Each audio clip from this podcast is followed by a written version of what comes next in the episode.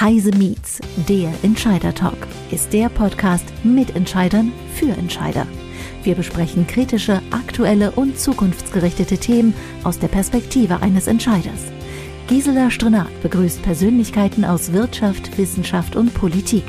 Immer aktuell und nah am Geschehen. Heute spricht Gisela Strenat mit Anne Korb, Buchautorin und Fehlerkulturspezialistin, über das Thema Scheitern will gelernt sein. Hallo Anne, herzlich willkommen bei Heise Meets.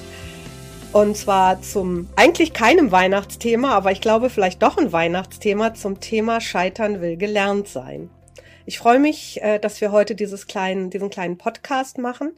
Wir kennen uns noch nicht so fürchterlich lange, aber ich habe dich in allen Gesprächen, die wir bislang geführt haben, immer als eine unwahrscheinlich fröhliche und positive Frau erlebt.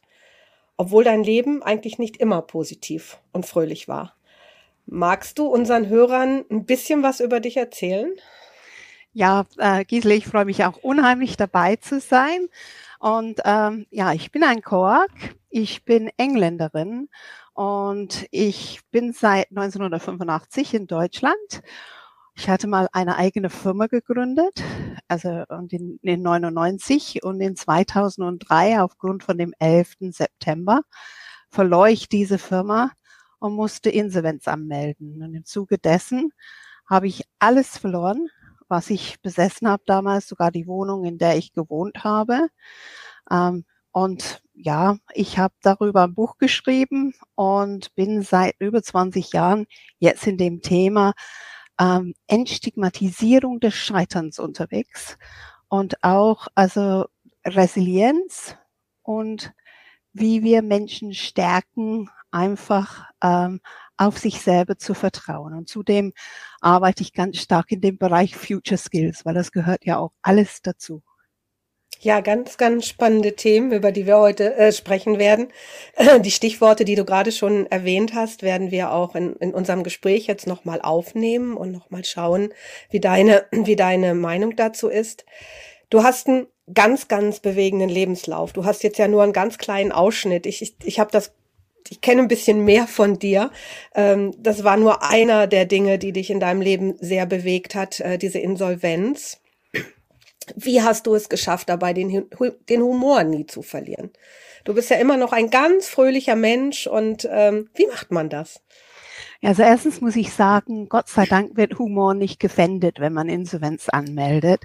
Also das ist schon, mal das Erste. Und das Zweite ist, ich habe äh, als Engländerin auch gelernt, dass man auch über sich selber lachen darf und dass man sich auch mit Lachen motivieren darf. Und ich würde auch sagen, das Dritte ist irgendwie, man kann sich aussuchen, wie man mit dem Leben umgeht. Ich finde, fröhlicher geht's einfach leichter. Da hast du wohl recht, aber nicht jeder Mensch hat so, du sagst es ja, du hast es als Engländerin schon gelernt. Wir tun uns als Deutsche da manchmal ein bisschen schwerer. Vielleicht ist, wir haben nicht den schwarzen Humor, den ihr als Engländer habt. Wir sind vielleicht in vielen Dingen auch ein bisschen ernster. Aber ähm, wir leben in einer globalen Welt. Vielleicht vermischt sich das jetzt, hoffe ich, auch alles ein bisschen mehr. Aber lass uns noch mal auf diesen Punkt kommen, den du vorhin erwähnt hast. Ähm, du hast eine Insolvenz gehabt, die du nicht verschuldet hast. Es waren Umstände, die dazu geführt haben. Und wie kam es dazu? Vielleicht noch mal drei, vier Hintergründe. Und was hast du in den ersten Tagen gedacht? Wie bist du damit umgegangen? Also da muss man sagen, diese ähm, Insolvenz kam ja nicht so ganz ähm, sofort, sondern äh, war so ein Schleichprozess. Ähm, es kam bei uns so, ich hatte die Firma gegründet, hatte die Bürofläche verdoppelt, dann kam der 11. September und unsere Kunden ähm, waren ja relativ stark davon betroffen, von dieser Situation. Da gab es reihenweise Insolvenzen. Und die Kunden, die geblieben sind, sind auch, weil sie erfolgreich groß geworden sind, aus den Büroräumen ausgezogen. Und ich saß da mit einer Miete, die ich dann auch nicht mehr wuppen konnte, ohne dass die Leute bei uns im Haus waren. Und in dem Moment, wo, wo das passiert ist, war ich zum einen stinkesauer auf die Menschen, die nicht bezahlt haben, weil sie sich teilweise nicht einmal gemeldet haben und nichts dazu gesagt haben. Und andererseits war ich zweigespalten. Also ich war wirklich so, dass ich überlegt habe, wie rette ich die Firma, wie rette ich die Firma. Und gleichzeitig habe ich gedacht, oh Gott, oh Gott, oh Gott, was mache ich, wenn es dann soweit ist oder soweit sein soll, dass ich dann aufgeben muss? Bin ich dann die einzige Person in meiner Familie, die Schulden haben wird? Bin ich dann ein Mensch, der andere Menschen enttäuscht? Weil ich hatte ja auch meine äh, Lieferanten informiert über die Situation und die glaubten an mich und wollten auch mitmachen. Ich hatte super Mitarbeiterinnen, die teilweise in der Phase äh, freiwillig anteilig auf Gehaltsteile verzichtet haben, um zu versuchen, die Firma zu retten. Und ich fing an, mitten in der Nacht aufzustehen und durch die Wohnung zu geistern und zu überlegen, ja, äh, was bedeutet das alles? Was kann ich jetzt noch machen? Gibt es was, was äh, alles retten kann? Und ich bediente ja auch so verschiedene Muster, die man kennt, ein bisschen mehr arbeiten, dann wird auch alles okay sein und ähm, ja, alle Leute fragen und einbinden. Vielleicht hat jemand anders auch eine geniale Idee. Und gleichzeitig habe ich mich sehr stark mit diesen Worten beschäftigt. Insolvenz. Löst man sich auf, wenn man insolvent ist? Ähm, wenn die Leute an mich glauben, Gläubiger, wenn es dann so sein soll. Und kann ich selber auch äh, mich anschauen, äh, wenn, wenn es dann soweit ist, ist es jetzt unehrlich, äh, dass man die Leute im Stich lässt mit dieser Geldsituation oder ist es unehrlicher, wenn man versucht es zu retten, wenn es äh, so aussieht, als ob es nicht dorthin kommen wird. Mhm. Und diese erste Phase war dann so, dass ich mich selber so eingeschätzt habe, dass ich gedacht habe, wenn es wirklich dann so kommt, ich gebe auf, ich ziehe die Decke über den Kopf und ich komme nie wieder raus. So habe ich gedacht, werde ich äh, die Situation dann auch annehmen, äh, weil ich konnte aber mir das nicht vorstellen. Ja, aber du bist dann ja ganz anders damit umgegangen. Du hast ja nicht die Decke über den Kopf gezogen, sondern du bist in die Öffentlichkeit gegangen. Du bist mit deiner Geschichte ganz bewusst in die Öffentlichkeit gegangen und du hast, ähm, hast ja auch was bewirkt. Da kommen wir gleich noch drauf. Du warst in Talkshows, du hast vorhin gesagt, du hast, ähm, hast ein Buch darüber geschrieben, äh, einige Zeit später. Du hast mit Politikern gesprochen, du hast mit der Justiz, Bundesjustizministerin Kontakt aufgenommen. Du hast ja deine Situation öffentlich gemacht und ähm, erzähl doch noch mal, wie kamst du unter der Decke weg? Und warum dann auf einmal den komplett anderen Weg zu sagen, so und jetzt, jetzt gehe ich damit in die Öffentlichkeit, weil da stinkt mir etwas. Ja, das ist das Faszinierende an der Situation, dass man sich selber so überrascht. Ne? Also ähm, bei mir war das so, dass ich es einfach nicht verstehen konnte, dass so viele Hürden im Weg stehen, wenn man dann auch weiterarbeiten will und auch dieser riesen ähm, Schamprozess, dass man eigentlich so, äh, sich verstecken sollte. Und ich wollte unbedingt für, für meine Gläubige arbeiten, weil sie hätten es auch verdient. Die haben an mich geglaubt und jeder Weg war irgendwie versperrt. Und so kam es dazu, dass ich aus lauter Verzweiflung einen äh, Artikel geschrieben habe. Das hieß also Insolvenzhilfe, ich bin noch ein Mensch. Und ich schickte das los in eine Nacht- und Nebelaktion an 728 Journalisten nach der Devise, jeder ist Herr seiner eigenen Löschtaste, wenn das zu viel wird.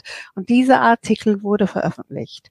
Und es kam eine Riesenresonanz, also ein, ein, so ein richtiger Tsunami an Antworten von Menschen, die schrieben, Gott sei Dank kommt jetzt jemand raus und outet sich und ähm, jetzt wird sich alles ändern. Und aus dieser Situation heraus habe ich deren Situationen alle gesehen und habe gedacht, jemand muss was tun. Und so wie es halt ist im Leben, dann überlegt man, jemand, wer ist denn jemand?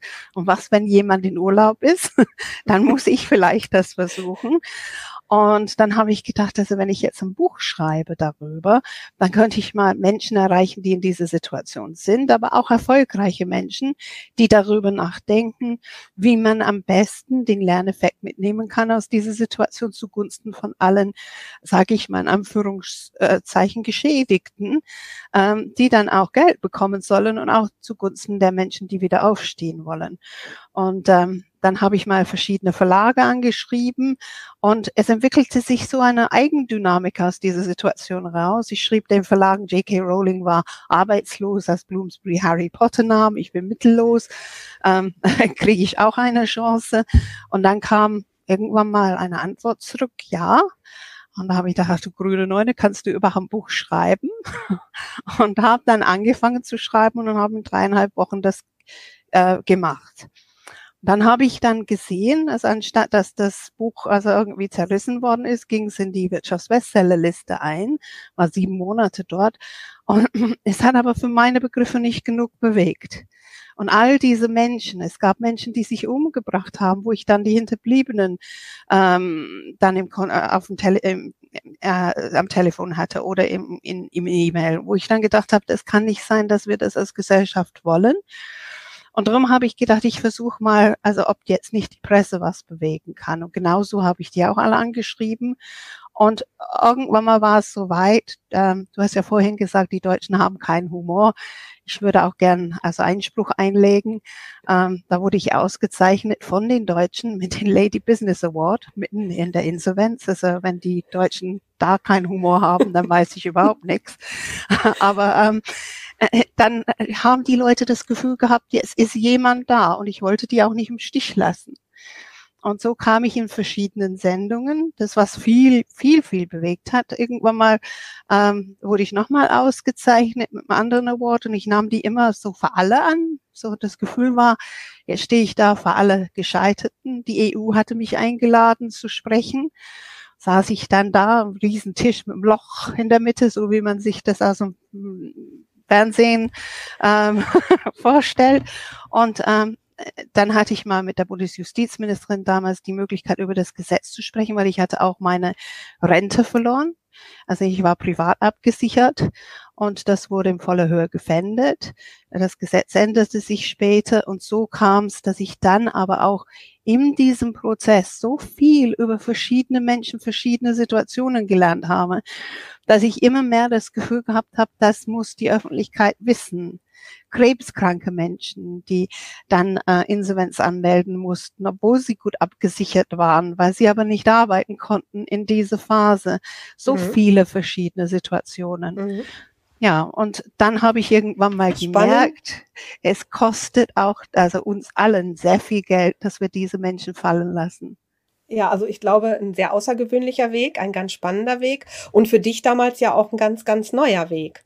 Aber jetzt hast du eben was ganz Schlimmes gesagt. Du hast sehr viele Mails und auch Anrufe bekommen von, von Menschen, die dann nicht mit umgehen konnten, die sich zum Teil auch umgebracht haben. Äh, was meinst du, warum ist Scheitern so negativ behaftet? Warum äh, ist das so etwas Schlimmes, wenn man etwas nicht auf erstem Anhieb hinbekommt oder wenn Umstände gegen einsprechen? Ich glaube wirklich, dass wir gesellschaftlich einen ganz große, großen Fehler begehen in der Art und Weise, wie wir dieses Thema von Anfang an äh, angehen. Sobald ein Mensch so ähm, in, in unsere Gesellschaft eintritt, in der Schule zum Beispiel, lernt es gibt keine Situation, die ich nicht selber lösen kann. Wenn meine Noten schlecht sind, dann arbeite ich ein bisschen mehr, dann sind sie besser.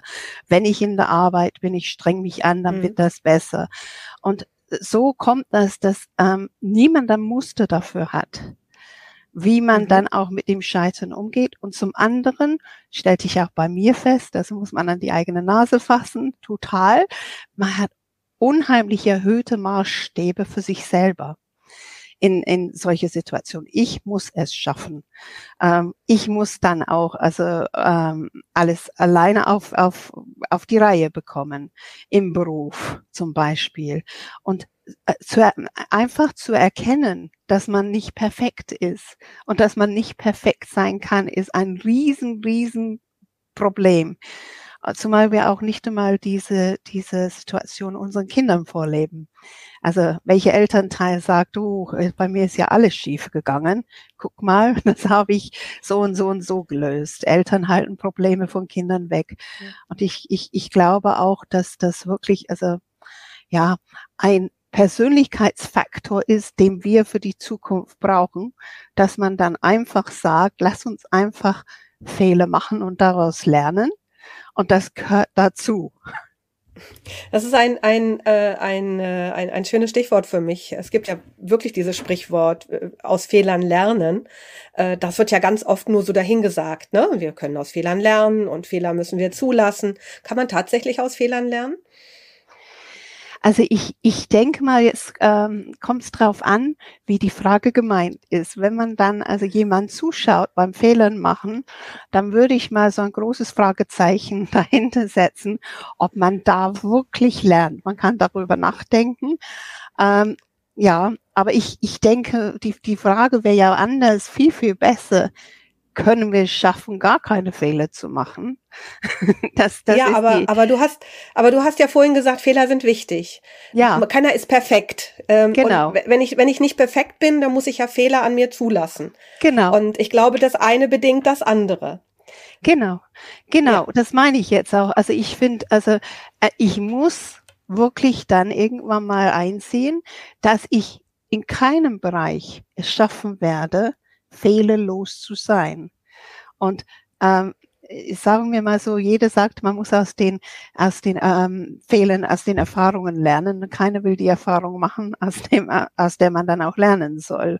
Mhm. Ähm, ich, ich finde aber in, diese, in diesem Bereich ist ganz wichtig, dass man dann auch sagt, gucken wir die Kinder an, die Kinder machen laufend Fehler, die fallen vom Rad, die, die steigen wieder auf und die gehen vorwärts. Nur erst, wenn wir erwachsen werden, wollen wir das nicht machen.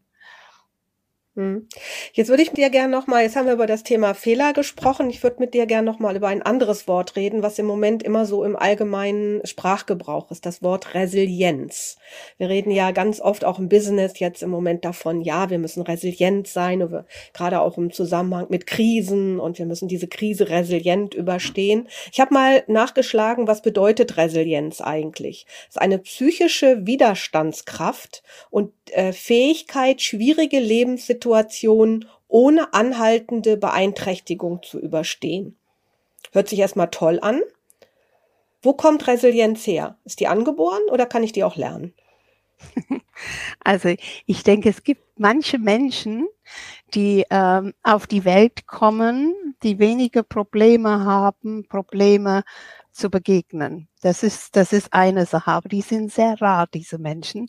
Die meisten von uns müssen einfach Resilienz so wie eine Sportart sehen. Also ähm, Resilienz ist so wie ein Muskel, den man trainieren muss. Also man lernt und dann ähm, hat man eine Erfahrung, wo man dann merkt, es geht jetzt nicht so, wie ich es mir gedacht habe. Ich muss mich wieder hinrichten, aufstehen und vorwärts gehen und ich muss das dann in mein Werkzeugkisten reintun, diese Erfahrung. Und mit jeder Erfahrung, die man dann auch hat, wo man wieder aufsteht, wird man stärker und resilienter. Aber mhm. ich mag ganz ja, bezweifeln, dass man einen Kurs machen könnte und dann am Ende ein Zertifikat bekommt, jetzt ist man resilient. Also ich denke, das ist vielleicht ein bisschen utopisch, wie ich es gesagt habe am Anfang. Ich habe viel, viel Angst gehabt vor einer Situation, wo ich scheitern würde und habe mich aber auch in der Situation überrascht. Und ich glaube, das ist so wie Sport, ne? dass man dann auch ein bisschen weiter rennen kann, als man glaubt, wenn man sich schiebt also, und dass man stärker wird dadurch. Das hat ja auch ein bisschen was mit Mut zu tun, ne? Also äh, wenn ich wenn ich bereit bin, immer wieder äh, ein Stückchen weiterzugehen, auch nicht die Angst habe zu scheitern und äh, diesen eigenen persönlichen Werkzeugkasten immer mit mehr Fähigkeiten dann irgendwie äh, auffülle, so habe ich dich ja zumindest verstanden, muss ich ja auch den Mut haben, das zu tun. Ich kann mich dann ja nicht in die Ecke setzen und sagen, das Leben wird schon machen.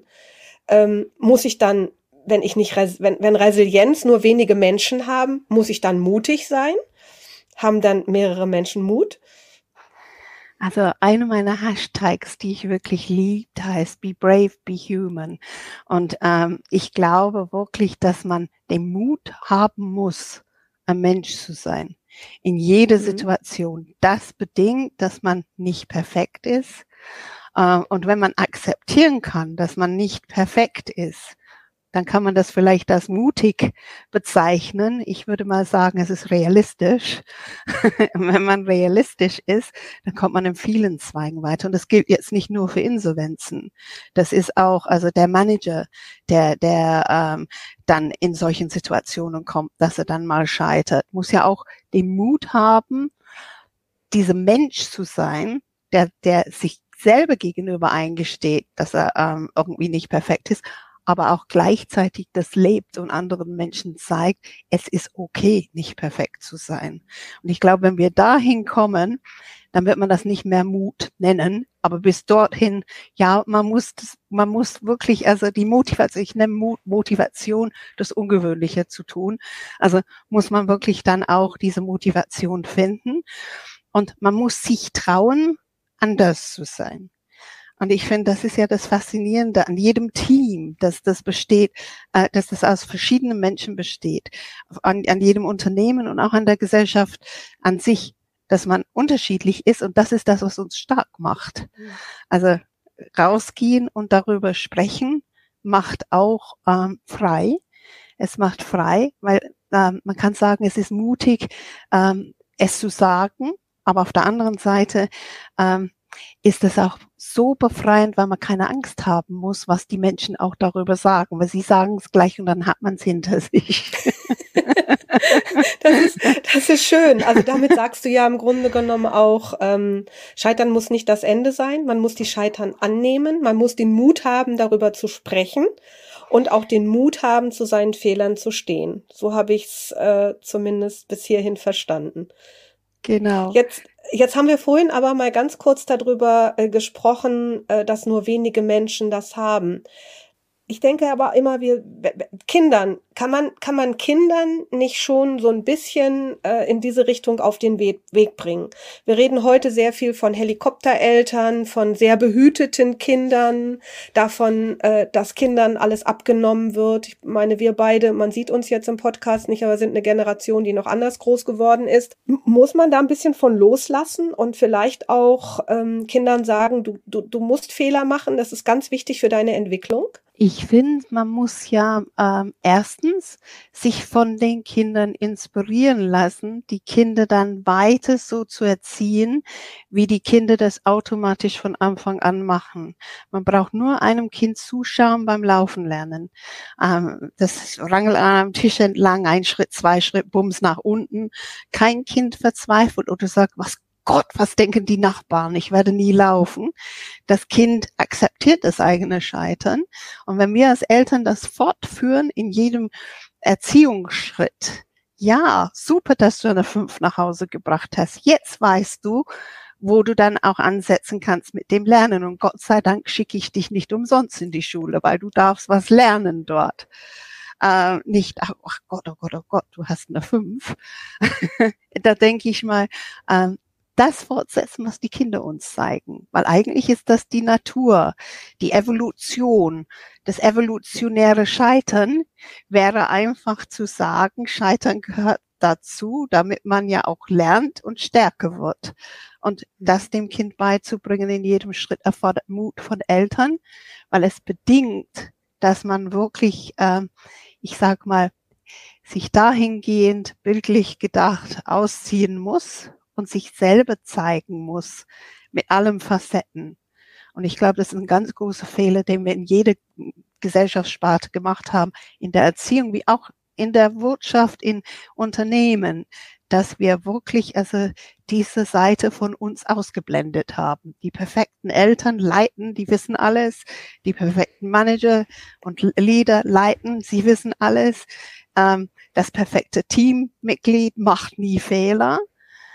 Das muss vorgelebt werden in jeder Situation von unten nach oben und von oben nach unten. Das ist ein schönes Bild, was du da für mich malst, dass wir von den Kindern lernen können, dass sie einfach diese Vorurteile, die wir als Erwachsene haben, äh, die haben die ja noch gar nicht und dass wir eigentlich das mehr annehmen müssen und auch uns auch mehr trauen. Ne? Was meinst du, kann unser Bildungssystem da was leisten oder ist das eine Aufgabe, die Eltern leisten müssen? Sowohl als auch.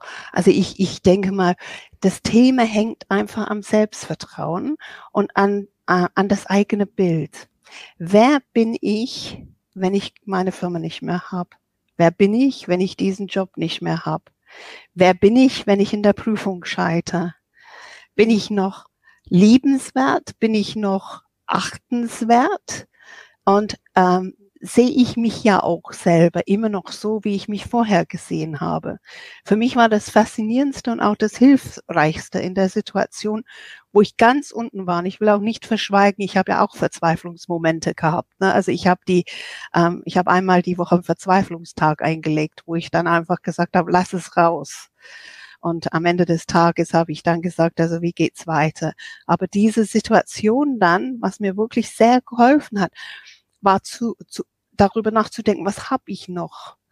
Im Scheitern hat mir keiner den englischen Pass weggenommen. Es hat mir auch keiner das Lachen weggenommen. Es hat mir keine die Denkfähigkeit, die Innovationsfähigkeit, äh, den Fleiß, äh, Ideenreichtum.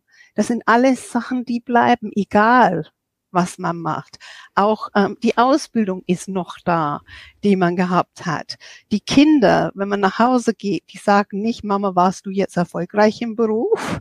Mama, wie viel Geld hast du auf dem Konto? Sonst liebe ich dich nicht. Die sagen, hallo Mama, und die lieben dich egal. Mhm. Auch da ähm, lernt man von denen. Und dieses Gefühl im Scheites, in, in der Scheitesituation, einfach zu, nicht zu überlegen, was hat man verloren, sondern was, was hat man noch? Was bleibt einem? Genau. Was ist, was, das ist dieses, was bleibt einem und äh, was, was kann einem keiner nehmen? Das hast du ja eben sehr schön aufgezählt, was einem keiner nehmen kann. Im Grunde genommen diese Angst, die, die ja automatisch hochkommt, das hast du auch gerade gesagt. Es, es kam viele ähm, Momente, wo du dich nicht gut gefühlt hast, aber sich auch immer wieder bewusst äh, werden, was man eben hat, was einem keiner, keiner wegnehmen kann. Und genau. äh, in unserem Vorgespräch habe ich dir meine Geschichte dazu erzählt. Ich kann das sehr gut nachvollziehen, weil bei mir hat es auch geholfen. Ich habe dann auch in einer ziemlich tiefen Situation auf einmal gemerkt, da ist ja nur ein ganz kleiner Bruchteil weggegangen. Das meiste hast du ja noch. Genau. Also ich glaube, das mein, meinst du, also dass man da auch äh, eben äh, sich anders aufstellen muss. Das auf jeden Fall. Und wir müssen auch gucken, ich habe ja am Anfang gesagt, ich arbeite ja auch jetzt, also heute im Future Skills Bereich. Wenn man dann auch diese Schnelligkeit der Innovation sieht, müssen wir wirklich äh, uns damit abfinden. Wir werden immer wieder in Situationen kommen, wo wir etwas nicht auf Anhieb können. Mhm. sondern auch daran scheitern beim Lernen und daraus lernen müssen. Es wird mhm. immer häufiger gebraucht, diese Fähigkeit zu sagen, ich bin okay so. Ich bin in Ordnung. Und ähm, es macht nicht alles schlecht, was ich jemals in meinem Leben gemacht habe, wenn ich mal scheite. Es ist nur eine Situation, woraus ich lernen darf. Und mit der ich auch in die Zukunft gehen darf. Ähm, und je mehr ich das mache, desto mehr probiere ich dann aus. Und ich muss heutzutage mit der Digitalisierung mehr ausprobieren als vor zehn Jahren. Und in zehn Jahren werde ich wahrscheinlich noch mehr ausprobieren müssen. Hm. Scheitern gehört dazu. Ja. Jetzt nochmal eine, eine Frage. Scheitern mutige und risikofreudige Menschen weniger oder gehen die einfach nur anders damit um? Also ich denke mal, ähm, dass risikofreudige Menschen nach außen hin mehr scheitern könnten. Also, ähm, aber dass risikofreudige Menschen schneller lernen und vorwärts gehen aus dieser Situation heraus. Also viele sehr erfolgreiche Geschäftsleute haben dann Scheitersituationen mit vorherigen Firmen gehabt und sehr, sehr viel daraus gelernt oder äh, wenn ich jetzt also unsere liebe Softwarefirmen anschaue, die scheitern andauernd mit irgendwelchen neuen Softwareprogrammen, die dann auch nicht ganz perfekt sind. Sie nennen es nicht scheitern. Sie gehen dann auch also vorwärts damit mit einem Update oder mit einem Upgrade. Und ich denke, ähm, aber gleichzeitig zu der Frage, ähm, ob risikofreudige Menschen mehr scheitern. Ich würde behaupten, das ist ein Scheitern, wenn ich stagniere und mich verstecke, also wenn ich jetzt nicht irgendetwas Neues probiere, schalte ich an meiner eigenen Innovationskraft. Mhm. Und das kann für manche Karrieren heutzutage fatal sein. Also genau.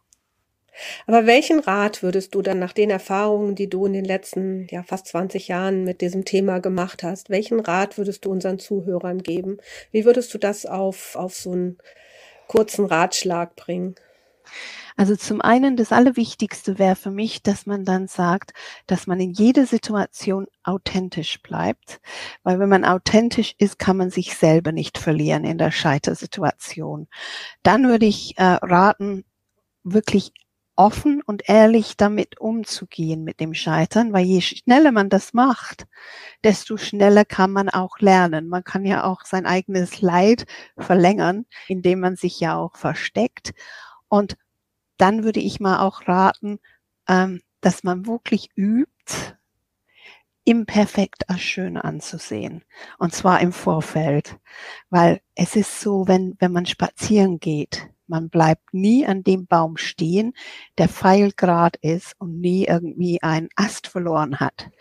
Man bleibt an dem Baum, ich nenne den immer den Charakterbaum stehen, der irgendwie ein bisschen anders aussieht. Und so ist es bei uns Menschen. Wir werden nicht hässlicher durch die Scheitersituation. Wir werden nur anders und das ist auch manchmal stärker und schöner, wenn man zurückblickt, auch wenn es sich nicht an, schön anfühlt, während es passiert. Ne? Aber das sind ja auch oft die Dinge, an die man sich im Leben dann hinterher wieder gern zurückerinnert und die auch haften bleiben. Das sind die Sachen, an denen man sich festhalten kann mhm. in der nächsten Situation, mhm. wo man dann Kraft braucht. Genau. Genau. Wenn du dein Leben jetzt nochmal betrachtest, ähm, würdest du den Weg so nochmal gehen? Das ist eine sehr schwierige Frage, weil auf der einen Seite ist das so, natürlich äh, möchte ich nicht sagen, dass ich jetzt Yahoo schreien würde und gleich wieder insolvent werden möchte. Gleichzeitig sehe ich aber keinen anderen Weg, ähm, weil ich so viel, so viel gelernt habe aus, aus den Situationen in meinem Leben, ähm, dass es mich stark gemacht habe. Ähm, ich habe wirklich die Angst vor dem Verlieren verloren und das war für mich auch wirklich sehr entscheidend für vieles, was ich später gemacht habe. Also ich würde mal sagen, die Insolvenz nicht freiwillig dafür anmelden, aber den sonstigen Weg, ja, ja, würde ich. das hört sich gut an. Wie sieht dein Leben heute aus? Was machst du heute? Ja, also ich ähm, arbeite in vielen Bereichen. Ich halte immer noch Vorträge zum Thema ähm, Scheitern und, dem, und Fehlerkultur. Ähm, ich bin aber auch mit Digitalisierung und neuen Fähigkeiten für die Digitalisierung unterwegs, weil es mich einfach fasziniert, wie Menschen lernen und weil ich wirklich, also so viel Spaß dran habe, Menschen beim Wachsen zuzuschauen. Mhm, hört sich äh, auch danach an, dass, dass du ja auch die Themen etwas geändert hast. An vielen Dank Vielen Dank für das doch sehr offene und persönliche Gespräch. Ich, äh, es macht immer wieder Spaß, äh, mit dir über solche Themen zu diskutieren. Und ich finde es vor allem ganz, ganz erfrischend, dass du deine Erfahrungen auch so weitergibst und äh, auch andere Menschen davon profitieren lässt. Ich glaube, das ist auch ganz, ganz wichtig, weil auch äh, immer wieder Menschen in diese Situation geraten und ich glaube, sie brauchen genau solche Menschen, wie du es bist, um dann auch zu merken, es geht doch weiter. Ich glaube, das ist ganz, ganz wichtig. Und wir sind jetzt ja kurz vor Weihnachten und ich glaube, das ist auch ein sehr schöner, schöner Hinweis nochmal auf Weihnachten, sich darüber, sich im eigenen Leben vielleicht auch nochmal Gedanken zu machen. Vielen, vielen Dank und dir und deiner Familie auch eine wunderschöne Weihnachtszeit. Herzlichen Dank auch für die Einladung und ich wünsche auch alle, die zuhören, frohe Weihnachten und ähm, dass sie dann einfach mutig bleiben, sich selber zu sein. Mhm. Jetzt erlaub mir bitte noch eine kurze Anmerkung in persönlicher Heise Meets Podcast Sache. Das war jetzt unser letzter Podcast für 2021. Wir haben das erste halbe Jahr äh, ja hinter uns und wie das immer so ist, ähm, wir haben ja auch drüber gesprochen, man muss Dinge verändern, man muss aus Fehlern lernen. Auch wir haben sicherlich nicht alles richtig gemacht im letzten halben Jahr. Deshalb, liebe Zuhörer, seien Sie gespannt. In 22 werden wir ein paar Dinge ändern. Ich wünsche Ihnen an der Stelle auch nochmal schöne Weihnachten und wir hören uns wieder Mitte Januar. Vielen Dank. Das war Heise Meets, der Entscheider-Talk. Wir hören uns wieder im neuen Jahr, am 12. Januar. Dann ist Sven Gabor Jansky, Gründer und Geschäftsführer von To Be Ahead, zu Gast bei Gisela Strenat. Wir freuen uns auf Sie.